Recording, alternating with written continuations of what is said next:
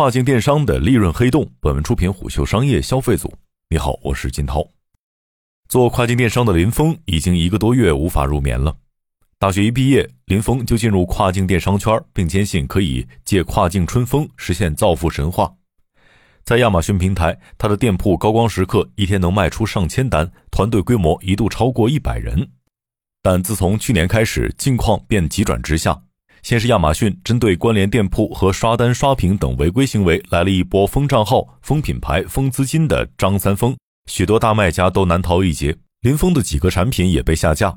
后来，同行又卷起了一波“吴三桂”，展开一柜刷、一柜送、一柜做秒杀的内卷风。看着海运价格表上的数字不断攀升，广告投放预算提升了一倍，林峰苦笑道：“自己变成了四光：评论光、流量光、资金光、头发也光。”为寻出路，林峰将目光盯上了独立站。彼时，不少欧美品牌依托独立站走 DTC 直面消费者路线，不断传来融资上市的消息。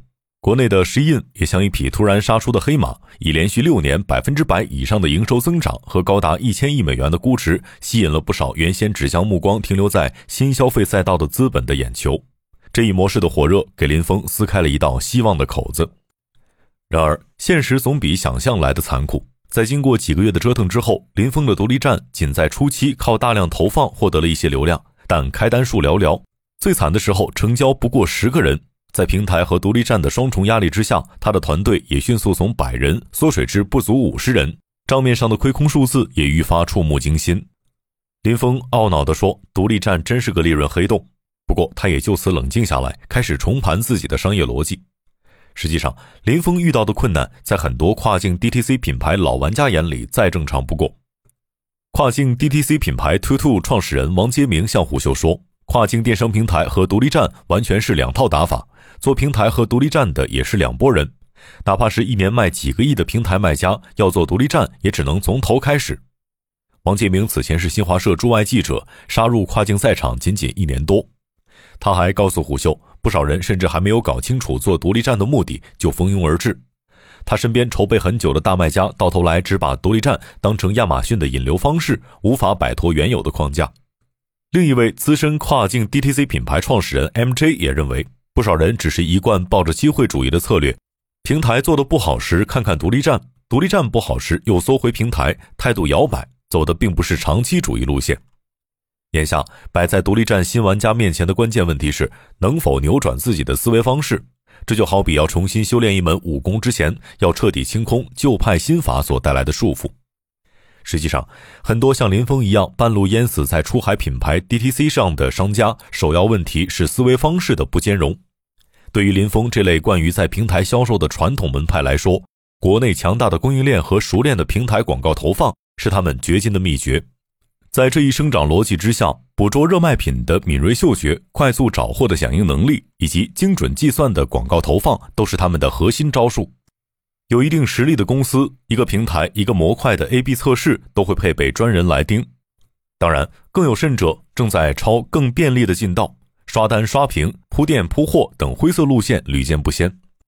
然而，如果把跨境电商比作江湖的话，依托供应链简单粗暴铺货的旧门派显然已经示威了。一是掌握这门武功的熟练玩家越来越多，拉平了其曾经带来的壁垒；二是外界环境正发生巨大变化。可见的是，这套思维模式已经越发行不通了。最关键的是，长期浸染在这套心法之中，还会消解部分跨境卖家的独立思考能力。比如，长期依据国内供应链找货抄货，消弭了跨境卖家产品差异化创新的敏锐度。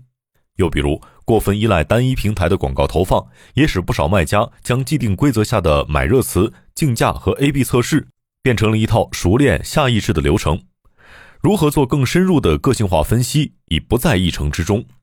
更为重要的是，这些标准化的操作已经日复一日地给熟悉这套玩法的跨境买家累积了确定感和可控感，他们的反馈往往也更短平快，所见即所得。然而，做独立站、走品牌 DTC 之路，恰恰需要与之相反的核心能力。首先，独立站因为失去了平台的天然背书，以及流量、物流和支付等搭建好的硬件，所有事物都要卖家自己做独立思考和应对。此外，由于独立站和品牌 DTC 的回报更加缓慢和长期，很多环节都需要习惯了短平快的传统卖家们耐住性子，承受更多压力和不确定感带来的失控。但尴尬的是，在现实中，当许多玩家匆忙投向独立站这一门派时，往往难以摆脱原有的思维框架。不少卖家只是把原有的模式搬向独立站，但基因仍然没变。也有很多老板不舍得在更多不可控的环节加大投入，无法承受这一不确定性。MJ 说：“这是在考验公司一号人物的决心。”在 TikTok 领域颇有洞察的 Newme 创始人顾俊向虎嗅表示：“All in 的心态非常重要。我崇尚在一平方厘米的地方挖出一公里的深度。”从实操来看，对于习惯了跨境电商平台的卖家来说，独立站给他们带来了很多之前并未涉及的隐形环节。这需要他们重新梳理从产品开发到推广售后的各个链条，这其中最关键的两个环节就在于产品差异化和营销。多位 DTC 品牌创始人都向虎嗅强调了“产品为王”的逻辑。相较于平台，独立品牌的产品则要处处考虑一致性及品牌基因的含量，辨识度要足够明显。相较于传统的找货和复刻模式，DTC 模式对产品的差异化就提出了更高的要求。而产品的差异化背后，代表的是产品开发的能力。这一块能力恰恰是搬货逻辑下比较缺失的。比较有远见的跨境卖家已经在供应链端投入研发。不过，对于中小卖家来说，如何平衡产销比也是新的难题。除此之外，DTC 品牌随着发展，还要承受消费者需求变化的风险。杨军告诉虎嗅，很多这类品牌早期成功是用一个产品的卖点去精准解决一个客户群体的痛点。依托数字营销工具，用比较低成本的方式去触达这部分客户，从而形成自己的目标客户。但愿意尝试新东西的人群一般体量不大，当他们的品牌要实现持续增长，只能去找新的客群，也就是主流客户的需求。对于 DTC 品牌而言，这就要考验其快速反应的能力。王杰明就讲述了一段他自己在产品开发和建设柔性供应链的经历。和多数用性价比模式做品牌出海的中国商家不同。王杰明的品牌是完全自主研发的智能首饰，但也正因无前人可借鉴，所以要不断探索消费者的需求，这就需要持续在互联网环境下做所谓的 A/B 测试。但智能首饰的制造是消费电子供应链和首饰供应链的融合，没有现成工厂可以做成品。首饰工厂可以少量打样，但手工多，速度慢。智能电子供应链在珠三角有很多工厂，但起单量一般都是几万、几十万。未必能让你有小单试错的机会，中间还有软件开发迭代的环节，非常复杂。王杰明说：“我们起初吃了很多的亏，但后来倒逼我们在研发产品的最源头革新。某一个款出来，必须要三十件和三万件都能顺利的做出来，而且把有可能的售后环节全部考虑进去。为此，我们还自建了一个组装线，一旦有滞销的款式，可以很便捷的立刻止损和改良。这考验的就是研发和柔性供应链能力。”背后需要投入的功夫太多，在王杰明看来，对于任何品牌公司而言，这种能力都是必须的。现实中，不少跨境卖家也并不缺乏对国外消费者的洞察以及产品创新的实力。然而，与王杰明的思维相反的是，不少习惯赚快钱的老板不愿意在产品开发上投入过多的资金和精力，毕竟这种投入见效更慢且更不具确定性。除了产品开发，营销引流也是独立站最为重要的环节，但也更不可控。这个环节更需要个性化的投入，而且相较于单一渠道，独立站要考虑到琳琅满目的流量平台，这就衍生出无数庞杂的细节。比如每个平台投放模式和玩法都不同，除了单纯投广告，还要考虑到联盟营销、KOL 传播以及免费流量等各种方式。扫地机器人怡宝的创始人王忠林告诉虎嗅。一些出海卖家对于谷歌和脸书的广告，以及一些社交平台的 PR 运营还是相对比较弱的，这些都是做独立站的必要条件。对于习惯于平台的卖家来说，这些能力可有可无。但如果连获取这些流量的能力都没有，就很难做好独立站。任务的庞杂也增添了团队组建的难度，加之天然的文化差异，具有本地化能力的跨境人才本就稀缺，不少老板自己就对国外新流量平台天然陌生，更何况管理人才。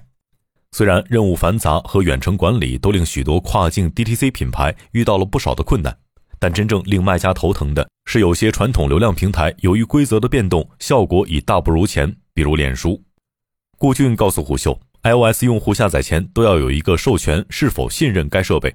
但百分之七十四的人都选择了不信任，这就令 Facebook 损失了大量的数据来源。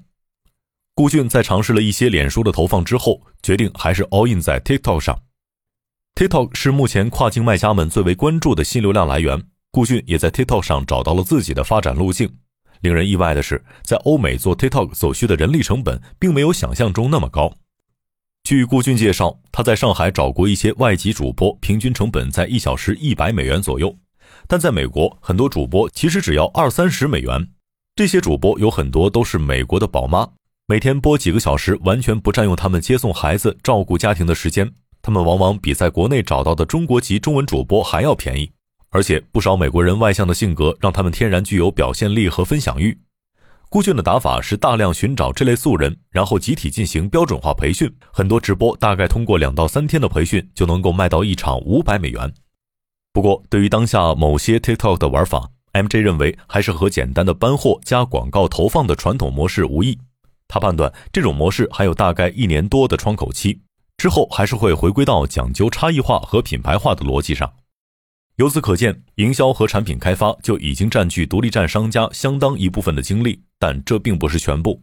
后端的大事小项，比如如何运输、如何支付，大大小小的细节都要自己琢磨和把控。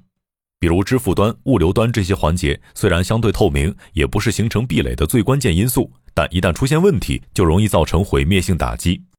拿支付端来说，如果使用流程不够丝滑，覆盖银行不够齐全，就会影响最后一步的转化率。丢掉这部分转化是非常可惜的。除支付端之外，物流端也是一个非常琐碎且重要的环节。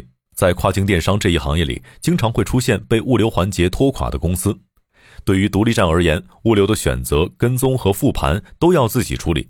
尤其在疫情期间，物流价格上升以及时间的不稳定衍生出的问题也千变万化。可见，若想依托独立站做一个 DTC 品牌，从头到尾要顾及很多的环节，这比传统的搬货模式要复杂的多。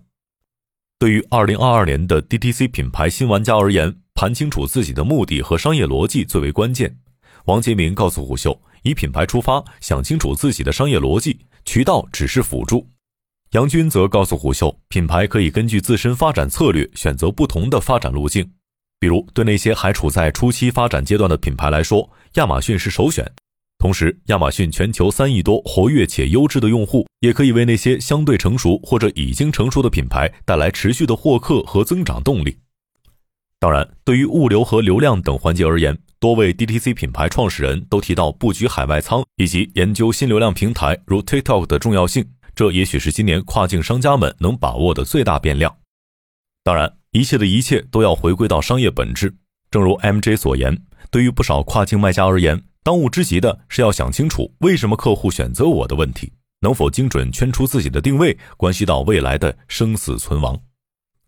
商业洞听是虎嗅推出的一档音频节目，精选虎嗅耐听的文章，分享有洞见的商业故事。我是金涛，下期见。